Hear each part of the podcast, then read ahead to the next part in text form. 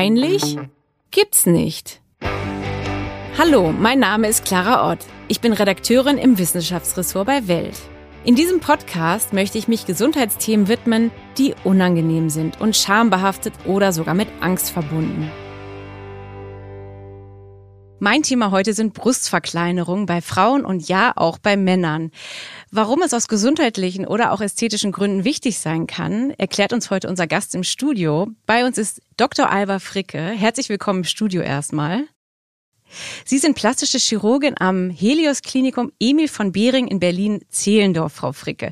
Und bevor wir uns unserem Podcast-Thema widmen, möchte ich gerne mit Ihnen ein Tabu brechen, was mit Ihrem Berufsstand zu tun hat. Sie werden ja gerne wahrscheinlich als Schönheitschirurgin bezeichnet, aber ich vermute, dass Ihnen das gar nicht so gerne also gut gefällt, oder? Ja, das stimmt tatsächlich. Es ist so, dass viele Leute, glaube ich, gar nicht wissen, was der Unterschied ist zwischen ästhetischer Chirurgie und plastischer Chirurgie. Ich glaube, das wird ganz oft gleichgesetzt. Das mag in der, im privaten Sektor, also wenn man niedergelassen ist in der Praxis, auch so stimmen. Dann sind die plastischen Chirurgen ja meistens spezialisiert auf die ästhetische Chirurgie. Bei uns im Krankenhaus ist es jetzt eher so, dass wir ganz viele verschiedene Bereiche haben, die wir abdecken in der plastischen Chirurgie. Natürlich auch die ästhetische Chirurgie, aber insgesamt muss man schon sagen, dass wir ja eigentlich aus der rekonstruktiven Chirurgie bestehen, aus der Handchirurgie, aus der Verbrennungschirurgie und eben auch aus der ästhetischen Chirurgie. Also es sind ganz viele verschiedene Fachbereiche. Mhm. Ähm, und die ästhetische Chirurgie ist eben, wie gesagt, nur ein Teil davon. Dieses Thema heute, sagen wir mal Brüste bei Männern und Frauen, klingt ja so erstmal sehr ungewöhnlich, aber ähm, warum sollten wir uns denn als erstes mal den Männern widmen, den, den, der Frauenbrüstigkeit bei Männern? Wie oft begegnet Ihnen das überhaupt in Ihrem Alltag? Relativ häufig, würde ich sagen. Das ist eine, ja, eine häufige Operation, die wir durchführen. Warum widmen wir uns erst den Männern? Ich würde sagen, das ist vielleicht so, dass Frauen ja sehr viel offener sind, was Operationen an der Brust angeht. Das ist vielleicht ja auch häufiger. Und Männer sind da sicherlich sehr viel schambehaftet. Also ich könnte mir gut vorstellen, dass viele Männer vielleicht gar nicht wissen, dass das eine relativ komplikationslose Operation ist, die wir oft bei uns durchführen. Und deswegen, ja, finde ich es eigentlich ganz gut, wenn wir da heute mal ein bisschen drüber reden. Ja, und abgesehen davon, dass Männer von der Operation nichts wissen, ist vielleicht vielen Männern, die betroffen sind oder auch in ihrem Umfeld einen Freund haben, gar nicht klar, dass das überhaupt ein Phänomen ist. Es heißt ja Gynäkomastie. Mhm. Ja, es klingt natürlich erstmal nach Gynäkologie, aber dieses Phänomen überhaupt, was, was heißt das denn, dass Männer vergrößerte oder so eine Art weibliche Brust haben? So von außen betrachtet erstmal. Es gibt ja verschiedene Formen der Gynäkomastie. Das ist eigentlich wird es definiert als eine Vergrößerung der Brustdrüse, die ja eigentlich beim Mann nicht vergrößert sein sollte. Und dass die männliche Brust dadurch eben weiblich wirkt. Und ich denke, das ist auch das, warum die Patienten dann erst relativ spät zu uns kommen oder vielleicht manche auch gar nicht, mhm. äh, weil sie sich natürlich vielleicht auch oft dafür schämen, dass sie eben eine weibliche Brust haben. Sie haben ja im Vorgespräch gesagt, das dauert teilweise bis zu zehn Jahre, bis Patienten überhaupt zu Ihnen kommen. Das wird ja wahrscheinlich auch für Frauen gelten, über die wir später dann reden. Mhm. Brustverkleinerung bei Frauen, was komplett anders bedingt ist. Aber bei Männern sehen die Brüste, habe ich gelesen, eher spitz aus und Männern möchte, also man sieht den männlichen Brustmuskel darunter nicht, ne? Das ist ja auch eine, oder? Stimmt das? Ist ja also für die Zuhörerinnen und Zuhörer erstmal, warum sieht diese Form, ich meine, man kennt ja definierte Männerbrust, aber ja. es sieht ja anders aus, ne? Ja, das kann man jetzt nicht so sagen, dass jede Gynäkomastie eine spitze Brust hat. Es gibt Gynäkomastien, wo man wirklich sieht, dass die Brustdrüse so ein bisschen prolabiert in die Brustwarze. Das bedeutet, dass die Brustwarze so ein bisschen hervorguckt und das kann mhm. dann zu, zu diesen spitzen Brüsten führen. Es gibt aber auch gerade bei ein bisschen korpulenteren Männern einfach ähm, eine Brust, die, die auch zum Teil aus Fett besteht und die dann wirklich einfach wie eine kleine weibliche Brust wirkt. Mhm. Genau, Sie sagten ja schon Fett und Drüsen jetzt, das sind doch die zwei mhm. Hauptgründe. Einmal das vergrößerte Drüsengewebe und einmal wirklich, was auch durch Übergewicht bedingt sein kann. Weil vielleicht können Sie mal erklären, was für Männer kommen denn zu Ihnen? Also was sind denn so die typischen Patienten und in welcher Altersklasse bewegen wir uns da? Mhm. Erstmal zu Ihrer ersten Frage. Sie haben ja gefragt, was der Unterschied ist, wenn die Brust aus Drüsenkörper besteht oder, oder aus Fett. Das ist so, die, die Gynäkomastie wird definiert aus, daraus, dass es eben eine Vergrößerung des Brustdrüsenkörpers ist.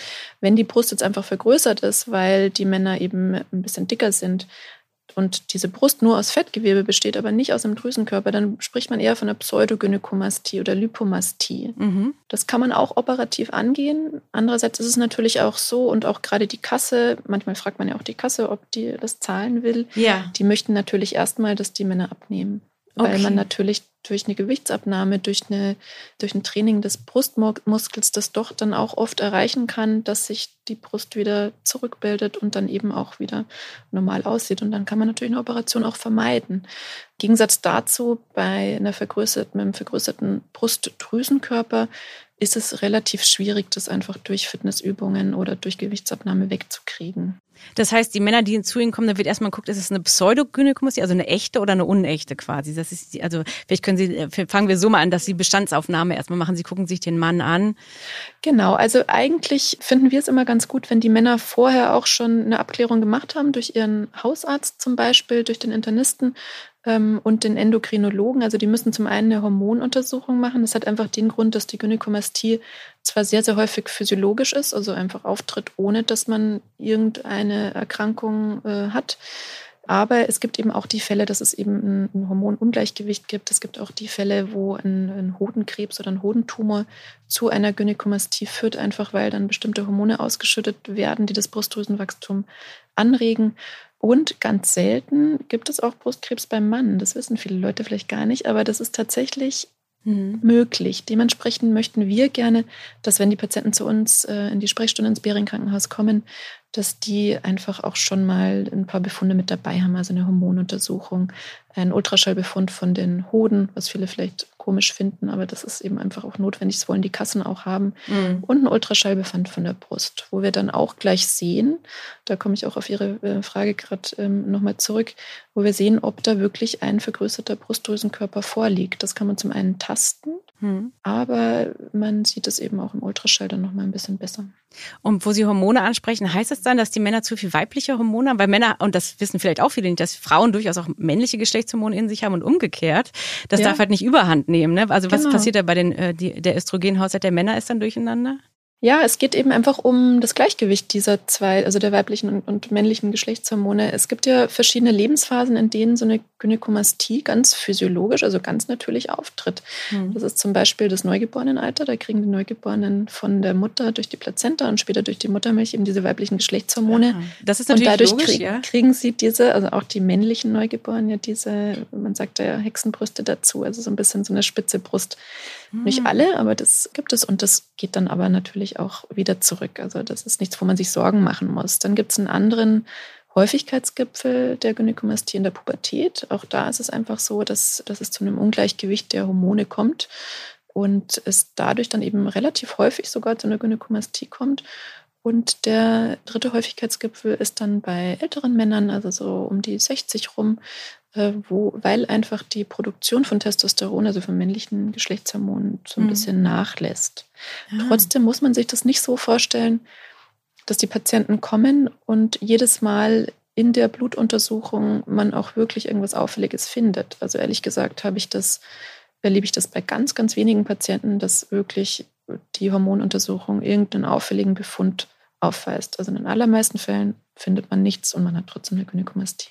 Okay, aber wie begründet man das dann, weil Sie ja eben die Krankenkasse ansprachen, dass das jetzt mhm. notwendig ist? Wir müssen auf jeden Fall auch über die psychischen Leiden dieser Männer mhm. sprechen.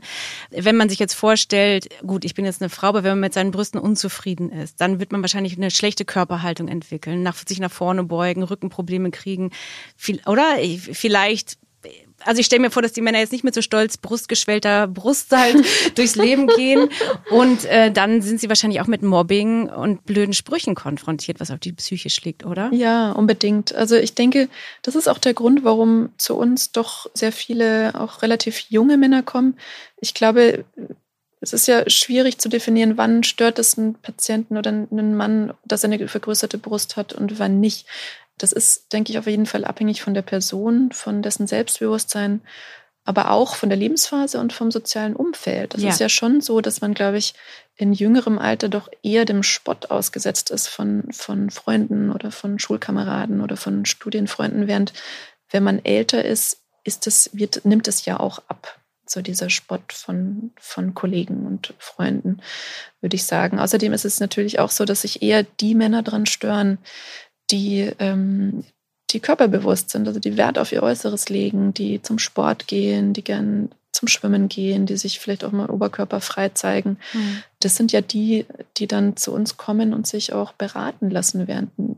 Vielleicht ältere Männer, die eigentlich sowieso nicht wahnsinnig oft zum Schwimmen oder zum Sport gehen und ja. einen Partner haben, der sie so akzeptiert, wie sie sind, die stört es vielleicht auch gar nicht wahnsinnig und die würden sich dann wahrscheinlich auch nicht bei uns vorstellen. Ja, das sind natürlich auch drei sehr interessante Lebensphasen. Also gut, mm. bei Neugeborenen mit der Hexenbrust, das, gut, da, da liebt man sein Baby ja sowieso und mm. da kann man hoffen, dass es weggeht. Und Sie sagten ja auch, das bildet sich zurück in der Pubertät. Mm wird es sich ja auch teilweise zurückbilden. Nur da ist man ja extrem auch dem Sport in der Umkleide, beim Sportunterricht ausgesetzt. Das heißt, wenn man da darauf hofft, jetzt als Mutter, mein Sohn hat das, und man denkt, das geht vielleicht zurück, dann ist das aber, sind das aber zwei, drei, vier psychisch vielleicht sehr, sehr ich will jetzt nicht sagen traumatisierend, aber prägende Jahre für diese Jugendlichen, oder? Ja, das denke ich auch auf jeden Fall. Also ich glaube, wenn das besteht und natürlich sollte man erstmal ein paar Monate abwarten. Es ist nicht so, dass man da gleich nach drei Monaten zum Arzt gehen muss. Deswegen aber ich glaube auch, dass das sehr, sehr belastend sein kann. Ich denke, dass man da auf alle Fälle versuchen kann, schon mal zum Endokrinologen, also zum Hormon, äh, zur Hormonuntersuchung zu gehen,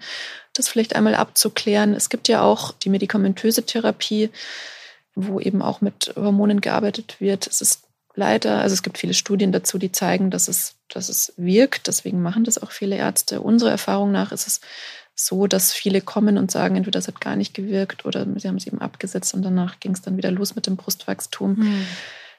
Also ich würde da jetzt nicht zu viel Hoffnung drauf setzen, aber probieren kann man das auf jeden Fall, wenn man sagt, man möchte jetzt eigentlich keine Operation. Das ist auf alle Fälle auch was, was man ausprobieren kann.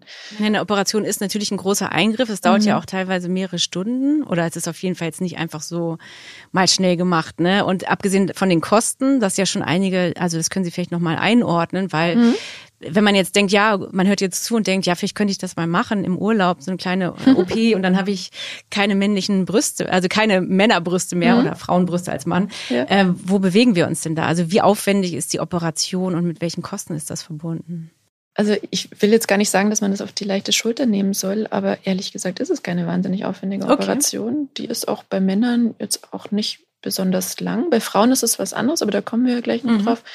Aber bei Männern ist das meistens so eine Stunde, maximal zwei, aber eigentlich eher so ein bis eineinhalb Stunden. Mhm. Und ja, man muss natürlich danach schon gucken, dass man sich ein bisschen schont. Also wir empfehlen den Patienten, dass sie danach die Armmuskulatur doch so sechs bis acht Wochen nicht betätigen. Also vielleicht nicht gleich wieder ins Fitnesszentrum gehen, einfach weil die Narben dann auch schöner werden und weil man dann weniger ähm, Komplikationen hat, wenn man sich eben schont danach.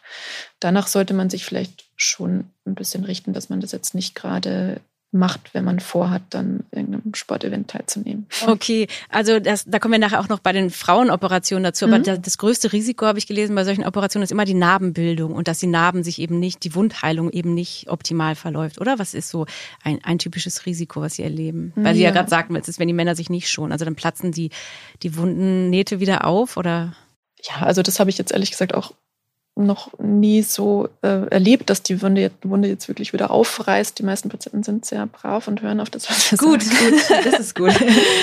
Aber natürlich gibt es Komplikationen, die wir klären die Patienten auch vor einer Operation drüber auf, was passieren könnte. Das ist ja immer relativ selten, dass da wirklich was passiert. Aber natürlich bei jeder Operation kann es theoretisch zu einer Blutung kommen, zu einer Entzündung, zu Wundheilungsstörungen, wie Sie eben schon sagen, dass die Wunden eben nicht nach zwei Wochen wunderschön verheilt sind, sondern dass es eben ein bisschen länger dauert und äh, theoretisch natürlich auch zu einer dicken Narbenbildung. Es gibt eben Patienten, die neigen so ein bisschen zu so einer dicken Narbenbildung oder Keloidbildung. Aber das ist auch was, was wir vor der Operation auch nochmal erfragen und mit dem Patienten besprechen. Also mhm. es ist schon so, dass wir die Patienten darauf vorbereiten. Die ganze Operation zu erklären, ist wahrscheinlich jetzt, würde auch den Podcast sprengen. Aber es geht ja bei vergrößerten Brüsten doch auch darum, dass zum Beispiel die Brustwarzen oder der Warzenhof vergrößert ist, ne? Weil das ja dann ja, optisch, also mhm wird das dann auch verkleinert, oder? Aber das ist ja auch extrem wichtig, damit das Verhältnis wieder stimmt, ne? Das besprechen Sie wahrscheinlich auch mit den Männern vorher oder genau, messen das, das aus oder wie? Ja, wir messen das aus. Das ist auch nicht so, dass es in jedem Fall so ist. Es gibt auch ein paar Patienten mit Gynäkomastie, wo die ganz normal ist. So die männliche Brustwarze, die ist so ungefähr zweieinhalb Zentimeter, so 2,2 bis 2,3 Zentimeter im Durchmesser. Und wenn die jetzt stark vergrößert ist, dann kann man die natürlich auch ein bisschen verkleinern. Das ist überhaupt kein Problem. Ja. Und was die Operation angeht, ich Ich glaube jetzt gar nicht, dass es den Rahmen sprengt. Das ist eigentlich relativ schnell erklärt. ja, dann machen Sie das gerne mal. Ich meine, das ist ja auch hier ein Aufklärungspodcast. Ja. Ähm, man, man hat ja immer nur so bei, also vermute ich, die meisten Menschen haben bei Brustoperationen sowieso immer einfach nur so Implantat reinschieben vor Augen. Aber wie, wie funktioniert denn eine Verkleinerung bei Männern? Das heißt ja subkutane Masekt, Mas, Mastektomie. Äh, Mastektomie, jetzt komme ich schon selbst durcheinander. Mastektomie, genau. Subkutan heißt, was ich gelernt habe, ist unter der Haut passiert Genau, das bedeutet einfach, dass die Brustwarze belassen wird. Das ist so ein bisschen ein Begriff, der, der aus dem aus dem Bereich des, des Brustkrebses genommen worden ist. Die subkutane Mastektomie bedeutet im Endeffekt einfach, dass alles, was unterhalb der Haut, also unterhalb der Brustwarze ist, weggenommen wird an Brustdrüsenkörper, äh, man die Brustwarze an sich aber belässt. Ganz klar, warum sollte man die auch wegnehmen? Ne? Ja.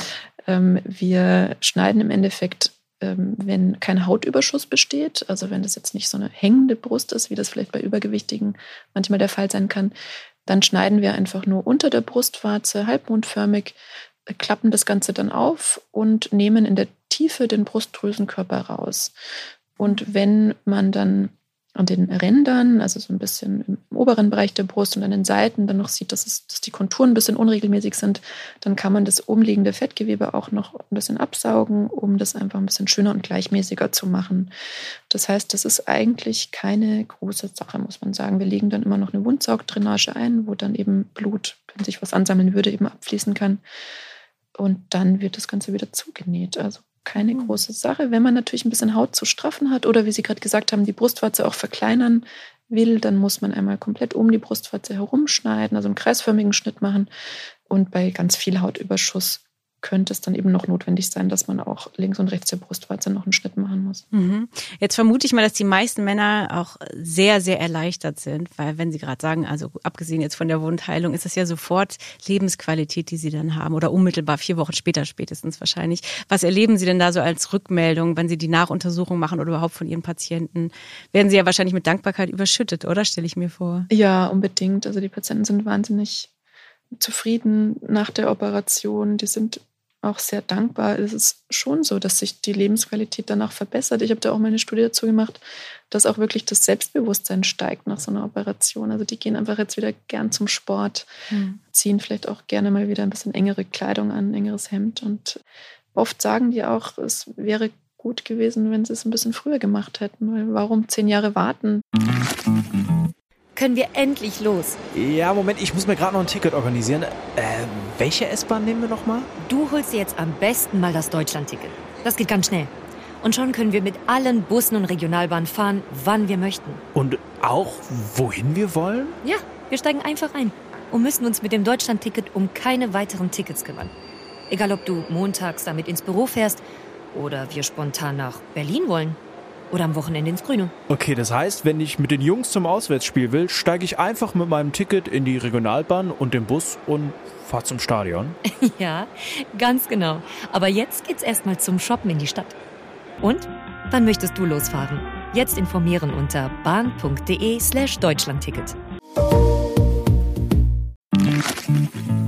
Also sie warten im Durchschnitt wirklich zehn Jahre. Das haben sie in ihrer Studie untersucht. Also die meisten, es hängt natürlich mit den Kosten zusammen, aber wenn die Krankenkasse es übernimmt, muss man ja auch jetzt nicht jahrelang sparen. Man, man überwindet sich erst. Das liegt an der Scham, ne, dass die Männer so lange warten, bis sie wahrscheinlich das erste Mal überhaupt mit jemandem ja, drüber reden. Ne? Ja, das denke ich auch. Also es, es, ist ja oft so, dass das anfängt in der Pubertät, also mit 14, 15 Jahren. Und das ist dann natürlich schon so, dass dann meistens auch die Eltern sagen und dass sie das in, in dem Alter noch gar nicht können noch gar nicht daran denken, zum Arzt zu gehen und das operieren zu lassen. Die meisten Patienten kommen dann tatsächlich so Mitte 20, manchmal auch erst Anfang 30 oder später und haben das eben schon die ganze Zeit gehabt, ja. Und wenn die dann operiert sind, so mit zwischen 30 und 40, sage ich mal, was ist dann mit der männlichen Altersgruppe zwischen 50 und äh, Open End, sage ich mal, die dazu wieder neigen? Also kann das dann mhm. nach einer Operation im Alter wiederkommen? Ja, es kann theoretisch wiederkommen.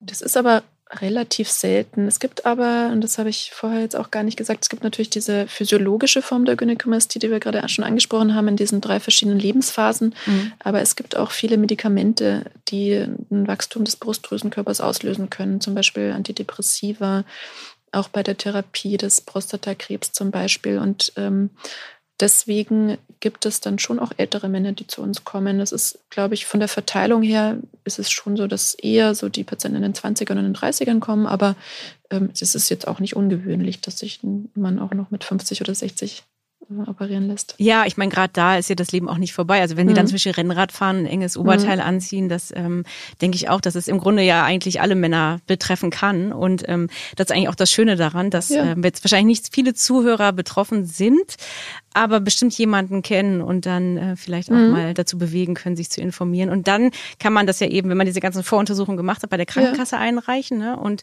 in der Regel werden die Kosten übernommen oder haben Sie da viele Selbstzahler? Können Sie dazu eine Einschätzung geben oder ist ja, das schwierig? Also es ist leider relativ häufig so, dass die Krankenkasse das nicht gleich aufs erste Mal genehmigt und dass man dann eben nochmal nachfragen muss, vielleicht nochmal mehr Befunde einreicht. Also ganz wichtig ist das, was ich vorher schon gesagt habe. Die wollen eben einen Ultraschallbefund von der Brust und äh, vom Hoden und eben diese Hormonuntersuchung haben. Was ja auch nicht schadet, das kann ja auch jeder Mann sowieso machen. Ja, ne? also natürlich. kurz mal hinweisen. Man muss ja einmal gucken, was, was, ob es Vorerkrankungen gibt. Also das wollen wir ja auch unabhängig von der Krankenkasse. Wir wollen ja einmal sehen, mhm. macht es überhaupt Sinn zu operieren oder gibt es nicht vielleicht eine Vorerkrankung, die man vielleicht besser erstmal behandeln sollte. Mhm. Also das ist auf jeden Fall notwendig. Dann kommen die Patienten zu uns, wir beraten die, machen eine Amnese, fragen auch vielleicht, ob es bestimmte Medikamente gibt, die das Ganze auslösen, die man vielleicht umstellen könnte. Es gibt ja auch ähm, zum Beispiel Marihuana-Gebrauch kann auch zu einer Gynäkomastie ah. führen, ja. ja. Oder Anabolika, also auch solche Sachen. Das fragen wir dann natürlich schon auch nochmal vorher. Dann machen wir Fotos und ähm, diese Fotos werden dann bei der Krankenkasse eingereicht vom Patient zusammen mit dem zusammen mit äh, dem Attest, das wir schreiben. Und in dem Attest äh, schreiben wir eben auch rein, ob eine medizinische Notwendigkeit für den Eingriff besteht. Mhm. Das heißt, wenn man das jetzt denkt, dass man dazu neigt, ist der erste Schritt sowieso erstmal zum Hausarzt, einmal mhm. zu überlegen, welche Medikamente nehme ich, wie ernähre ich mich, ja. äh, kiffe ich zu viel oder muss mhm. ich vielleicht abnehmen und mhm. mal ganz grundlegend das in die Hand zu nehmen, damit man dann, wenn der Sommer äh, kommt, unbeschwert oben ohne rumlaufen kann. Ja, auf jeden Fall. Oder, ja. naja, es hat, das ist eben das Spannende. Es kann eben so viele Ursachen haben, aber ich hoffe, dass wir eigentlich alles jetzt einmal grob bei den Männern angesprochen haben. Oder habe ich jetzt doch irgendwas vergessen? Nee, ne? Wir ja, haben eigentlich. Glaub, wir haben alles besprochen, ja. Wenn wir zu den Frauenbrüsten kommen, die allererste Frage, die man sich bei Frauen stellt, wann sind Brüste überhaupt zu groß? Ich meine, das ist schon wirklich schwierig zu beantworten. Das ist, will ich Ihnen jetzt auch nicht direkt, will Sie die direkt nicht fragen, aber das Leiden bei Frauen ist ja ein ganz anderes, oder? Ja, auf jeden Fall. Also ich glaube, bei den Männern, auch wenn bei den Männern ja schon auch manchmal körperliche Beschwerden bestehen können, also zum Beispiel diese Überempfindlichkeit, der Druckschmerz der Brustwarze, wenn ich das jetzt vergleiche mit Frauen mit, äh, mit zu großen Brüsten, dann ist es doch bei den Frauen so, dass das schon sehr, sehr starke körperliche Beschwerden macht. Also die Patientinnen, die zu uns kommen, die haben Schulter- und Nackenbeschwerden, die schon seit Jahren bestehen. Die machen Physiotherapie, die machen Übungen zur Kräftigung der Nackenmuskulatur. Nichts hilft, weil sie einfach so ein Gewicht mit sich rumtragen. Dadurch natürlich auch eine Haltungsinsuffizienz schon haben, wie Sie ja vorher auch gesagt haben, dass man die, die äh, Schultern eher nach vorne nimmt, mhm. was dann eben wieder zu mehr Schulterschmerzen führt. Und was die auch manchmal erzählen, ist eben, dass sie Entzündungen in der Unterbrustfalte haben, einfach weil die Brüste eben überhängen. Man dann natürlich vor allem im Sommer mehr schwitzt. Ja. Und das kann dann schon zu chronischen Entzündungen führen und auch die BH-Träger, die einschneiden. Viele Patienten berichten auch, sie finden gar keinen BH oder eben auch Sport-BH, wenn sie mal zum Sport wollen, in ihrer Größe.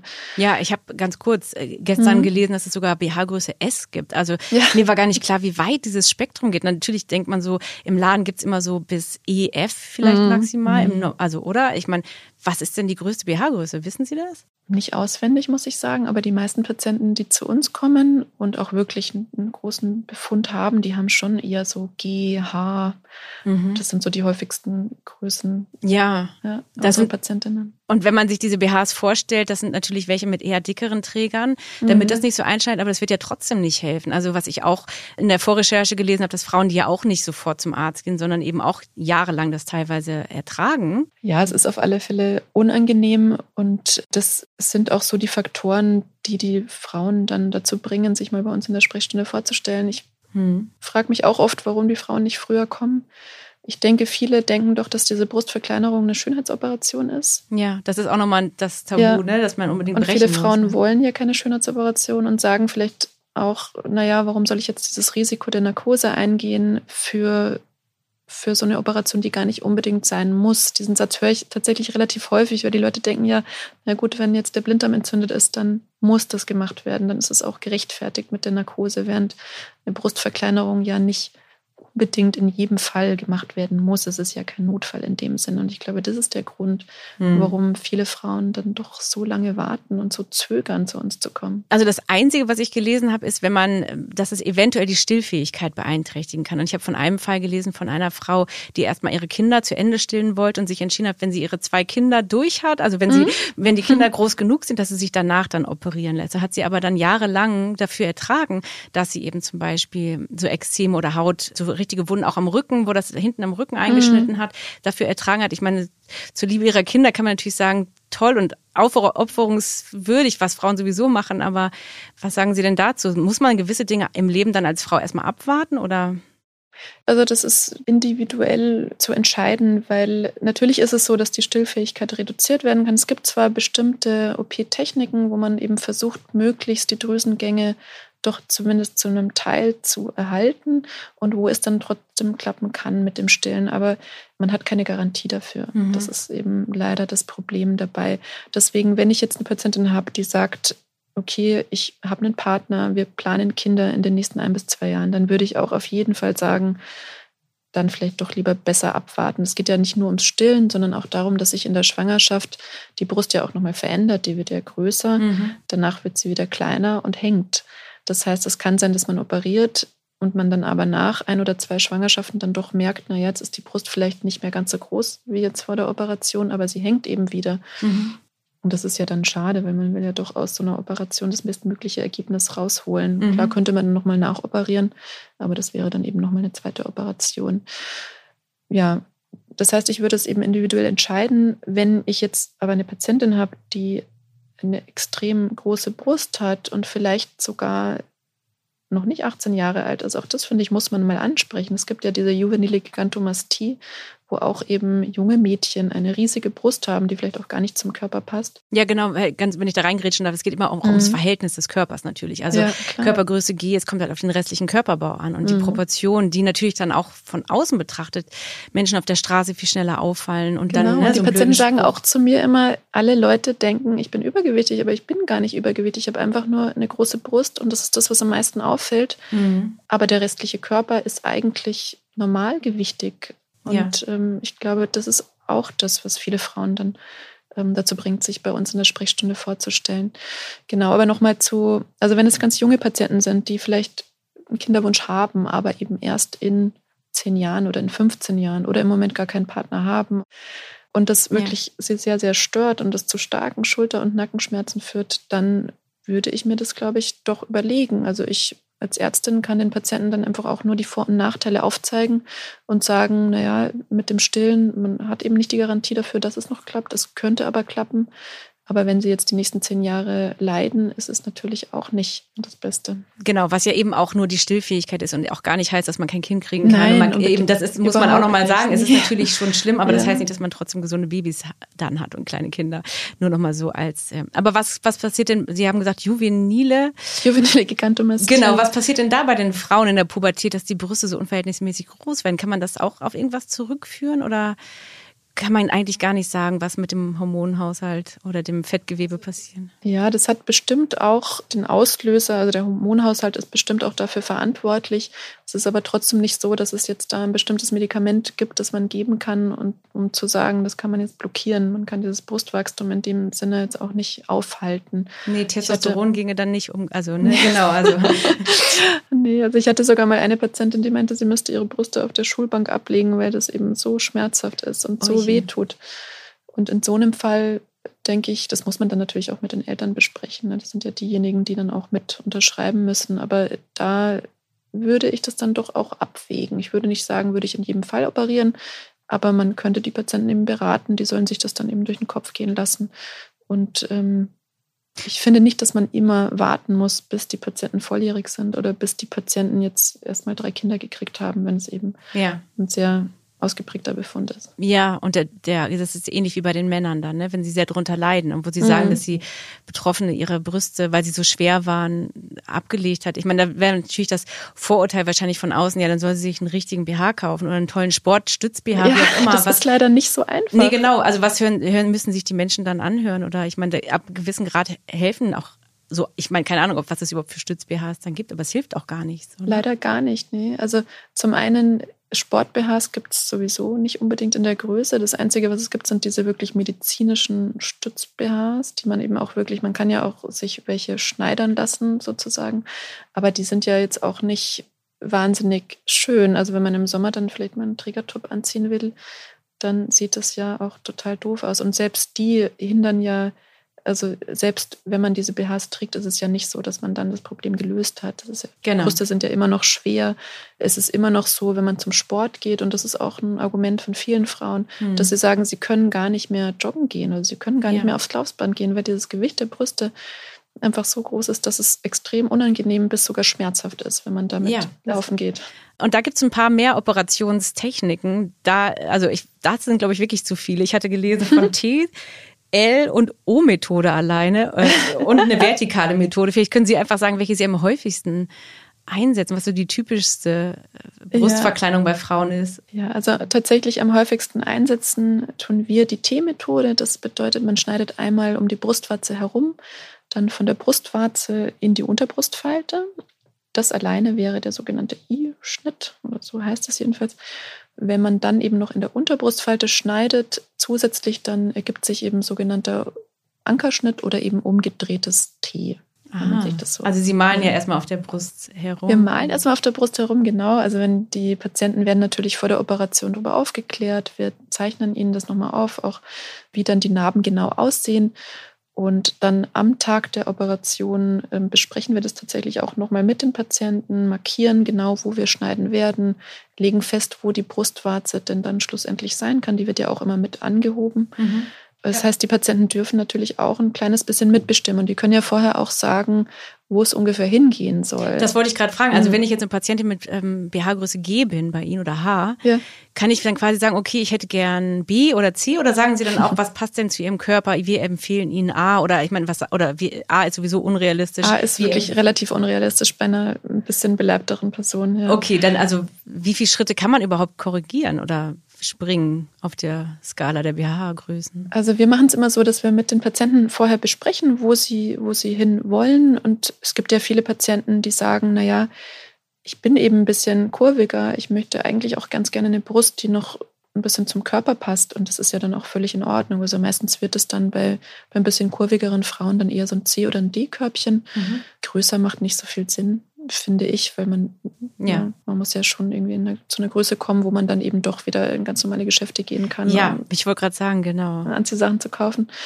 Und es gibt aber tatsächlich auch Patientinnen, das ist ein bisschen seltener, die sagen, ich möchte wirklich gerne so klein wie möglich. Mhm. Und dann müssen wir die Patienten natürlich auch darüber aufklären, dass es jetzt auch nicht möglich ist, bei einer ein bisschen kurvigeren Frau ein A-Körbchen zu machen. Das geht schon allein von der, von der Breite der Brust her gar nicht. Ah ja, stimmt, ja, gut. Mhm. Es gibt ja auch immer den Umfang und die Brust. Genau, ja. Das ist ja auch immer das, was man lernen muss, weil ja angeblich ja. sowieso, ich weiß nicht, ob diese neue Erkenntnisse haben, man sagt ja immer, die meisten Frauen tragen sowieso die falsche BH-Größe. Das stimmt, ja. ja. ist es wirklich so? Aber ist es dann das Körbchen, was falsch ist oder der Umfang? Weil ob ich jetzt Beides. 80 äh, C habe, also ja, Beides. Also es ist zu eng und das Körbchen. Also es ist tatsächlich so, dass, äh, dass viele Frauen berichten, wenn sie dann mal sich wirklich beraten lassen, dass dann eben eine ganz andere BH-Größe rauskommt, als die, die man eigentlich hat. okay, das ist dann nochmal das Appell an eine Zuhörerin, dass sie sowieso mal überlegen, ob sie den richtigen BH tragen. Äh, weil wenn man den falschen BH trägt, kann man ja auch ganz schöne Druckstellen bekommen oder ja, auch Rückenschmerzen. Stimmt, ja. Und was wir auch noch ansprechen müssen, ganz kurz nur, ist es, dass es ja auch um asymmetrische Brüste geht bei Ihnen. Ich weiß nicht, ob Sie das auch oft erleben, aber wenn die Brüste sehr, sehr unterschiedlich unterschiedlich sind, ist der Leidensdruck der Frauen, der sich dann vielleicht bei B, C, D bewegt, aber trotzdem kann er sehr hoch sein. Vielleicht können Sie da noch kurz was Unbedingt, ja. Also wenn es eine starke Asymmetrie ist, dann würde man ja sogar von einer Fehlbildung der Brust sprechen. Mhm. Und wenn das, die Größe mehr als 50 Prozent unterschiedlich ist, dann hat man auch eine sehr gute Chance, dass es vielleicht doch die Krankenkasse übernimmt. Okay. Das heißt, in solchen Fällen würde ich mich auf alle Fälle dann gar nicht unbedingt im in einer privaten Praxis vorstellen, sondern vielleicht dann doch eher im Krankenhaus, weil es ja doch sein kann, wir machen ja die Fotos, wir schreiben auch wieder ein bisschen einen Attest, wie bei den Männern eben auch. Und dann kann es eben doch sein, dass die Krankenkasse da wirklich die Kosten übernimmt. Auch bei den sehr großen Brüsten sollte man immer erst probieren, ob die Krankenkasse die Kosten nicht doch übernimmt, weil wenn man wirklich starke Beschwerden hat, also diese Schulternackenschmerzen, die Schnürfurchen durch den BH, die Entzündungen in der Unterbrustfalte und wenn man auch vorweisen kann, vielleicht auch durch ein orthopädisches Attest, dass man wirklich viel gemacht hat, dass man Physiotherapie mhm. gemacht hat und Nackenübungen und dass es eben alles nichts geholfen hat und man vom Körpergewicht her jetzt auch gar nicht unbedingt übergewichtig ist. Das ist ja auch immer ein, wichtiger Punkt, dass ja. man sagt, naja, viel mehr abnehmen kann ich jetzt gar nicht. Dies, das Gewicht der Brüste verändert sich auch durch ein Abnehmen nicht. Dann hat man tatsächlich ganz gute Chancen, dass die Krankenkasse das Ganze übernimmt. Allerdings eine Garantie hat man leider nicht. Also es gibt doch auch Patienten, wo ich so aus meiner Erfahrung, man sieht das ja auch, ne, ist das jetzt ein Fall für die Krankenkasse oder eher ein Fall für, für eine private Selbstzahlerleistung. Mhm. Und auch bei Patienten, wo ich eigentlich im Vorhinein gedacht hätte, dass das auf jeden Fall übernommen wird, wird es dann doch leider ab und zu abgelehnt. Und kommt da eine Begründung von der Krankenkasse? Warum ja. nicht? Was ist denn so eine typische Begründung? Dass das der Leidensdruck nicht hoch genug ist? Ich meine, die können das ja nicht wirklich. Oder was? Die Begründung ist meistens, dass empfohlen wird, mit anderen Maßnahmen gegen die Beschwerden vorzugehen. Also zum Beispiel bei den Entzündungen in der Unterbrustfalte, dass erstmal versucht werden sollte, da mit, mit Cremes und so weiter zu arbeiten. Mhm dass bei den, wegen den Schulter- und Nackenschmerzen eben nochmal die Physiotherapie fortgeführt werden soll. Das ist dann meistens die Begründung der Krankenkasse. Also die Krankenkasse zahlt dann lieber auch fünf, sechs Jahre äh, Physiotherapie und Cortisonsalben oder was auch immer als einmal. Also ich meine, ja. die haben das eben bei den Männern gar nicht gesagt, aber es gibt ja so, so es sind zwischen drei und 6.000 Euro Kosten, wenn man es selbst zahlen würde? Oder kann, mhm. Sie das bei den Männern würde ich sagen zwischen 3.000 und 4.000 und mhm. bei den Frauen, das ist ja doch ein bisschen längere Operation, ein bisschen größer, um die 5.000 bis 6.000. Aber mhm. das variiert natürlich auch von Krankenhaus zu Krankenhaus. Und da ist aber ja auch die stationäre Behandlung mit dabei zum Beispiel. Also da mhm. muss man jetzt nicht mit viel mehr zusätzlichen Kosten rechnen. Aber mit den Krankenkassen, das ist tatsächlich ein guter Punkt. Da habe ich jetzt gerade eine Studie gelesen, die, glaube ich, erst letztes Jahr rauskam dass ähm, das eigentlich im Schnitt 1700 Euro pro Jahr kostet, wenn die Patienten eben doch ja öfters zur Physiotherapie müssen, Arztbesuche, die Diagnostik, mhm. also mal ein MRT der Wirbelsäule machen wegen diesen Schulter- und Nackenschmerzen. Und dass man ja im Endeffekt dann sagen kann, dass sich diese Brustoperation ja nach ein paar Jahren eigentlich für die Krankenkassen ja schon wieder rausgerechnet hat. Ja. Also wenn man überlegt, wie viel Geld die Krankenkassen ausgeben, wenn die Patienten das 20 bis 30 Jahre ertragen, mhm. dann wundert man sich manchmal ein bisschen über diese Ablehnung. Ja, schon. Wobei 20, 30 Jahre ist ja noch, also wenn das als Teenager schon anfängt, äh, dann ist das das Leben lang so. Ich meine, man kann sich vielleicht dann auch. Das stimmt, ja. In dieser, in dieser Studie war es tatsächlich so, dass die das rausgerechnet haben, bis, ich glaube, bis die Patienten 80 waren. Wo ich dann schon wieder gesagt hätte, na gut, bei älteren Frauen ist es ja dann doch so einfach durch die Umstellung der Hormone, irgendwann wird die Brust dann schon auch ein bisschen weniger schwer. Also meistens hängt die Brust dann zwar noch, aber es ist ja schon so, dass man bei alten Frauen doch oft sieht, dass die, der Drüsenkörper sich dann doch ein bisschen zurückbildet. Mhm. Also ich würde das jetzt auch nicht so unterschreiben, dass jede Frau bis irgendwie 80 oder 90 an diesem Problem leidet.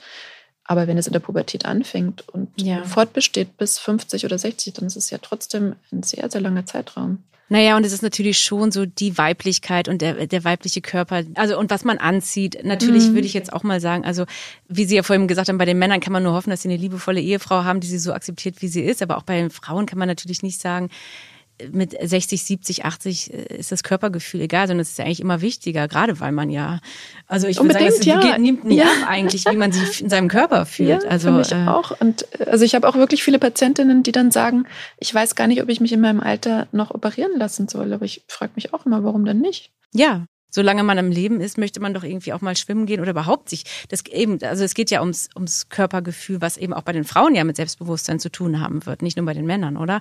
Ich meine, dann werden sie auch ganz viel dankbare Frauen erleben, die, oder? Wahnsinn, zu ihnen kommen. Ja, ist da das die ja, Resonanz? Ja, auch da ist es wirklich so, dass die Frauen sagen, Mensch, wenn ich gewusst hätte, wie gut ich mich jetzt fühle, dann hätte ich das viel früher machen lassen sollen. Also beides. Ne? Das ist ja der ästhetische Aspekt und auch die körperlichen Beschwerden, aber einfach die Schulterschmerzen, die wirklich, auch da gibt es viele gute Studien dazu, die gehen ja wirklich total zurück. Hm. Und eben auch einfach die Tatsache, dass sie jetzt wieder ganz normal ins Unterwäschegeschäft gehen können, sich normale BHs kaufen können, hm. auch von den Anziehsachen her eben nicht in die Überkurse Läden gehen müssen, sondern einfach ganz normal einkaufen können. Also auch das ist ein wichtiger Faktor. Also man sieht schon, Sie haben einen sehr äh, dankbaren Beruf. Sie müssen zwar vielleicht ein paar Stunden am Stück dann operieren, aber es ist wirklich ähm, ja auch sehr sehr wichtig, dass man weiß, dass plastische Chirurgen genau solche Sachen machen. Ja, auf jeden Und Fall. äh, ja, ich, ich danke Ihnen sehr, Frau Fricke, dass Sie äh, uns darüber aufgeklärt haben. Ich habe noch eine Frage am Ende, äh, die ich allen meinen Gästen stelle. Äh, haben Sie ein Tabuthema, dem ich mich mal in meiner, in ein, einer der zukünftigen Folgen mal widmen soll. Ähm, also ein Thema, das wir ja auch viel in unserer Klinik machen, es wäre die Geschlechtsangleichung. Wir machen bei äh, transsexuellen Patienten Geschlechtsangleichung ja. Frau zum Mann. Sehr gutes Und Thema, ja. Ich denke, das ist ein Thema, das in der Öffentlichkeit noch gar nicht so viel diskutiert wird und vielleicht deswegen auch ein schwieriges Thema ist, also gerade auch für die Angehörigen und für die Eltern der Patienten. Ähm, das ist immer noch ein Thema, das in der Gesellschaft irgendwie noch nicht so angekommen ist und das finde ich eigentlich schade. Also Transsexualität von einer Frau zum Mann oder umgekehrt? Sie meinen jetzt Wir machen in unserer Klinik äh, Frau zum Mann. Okay, gut. Aber es gibt natürlich auch die geschlechtsangleichenden Operationen Mann zu Frau. Ja ist von der OP-Technik her natürlich was ganz was anderes. Ja, na klar. Aber das ist ein super spannendes Thema. Das nehmen wir mhm. gerne auf die Liste, Frau Fricke. Vielen, vielen Dank für Ihren Besuch. Wenn ihr Ideen und Anregungen habt für zukünftige Podcast-Themen, dann schreibt mir gerne eine E-Mail an clara.ott.welt.de. Wir freuen uns, wenn ihr diesen Podcast abonniert und wieder dabei seid. Alle zwei Wochen auf welt.de und überall da, wo es Podcasts gibt. Bis zum nächsten Mal.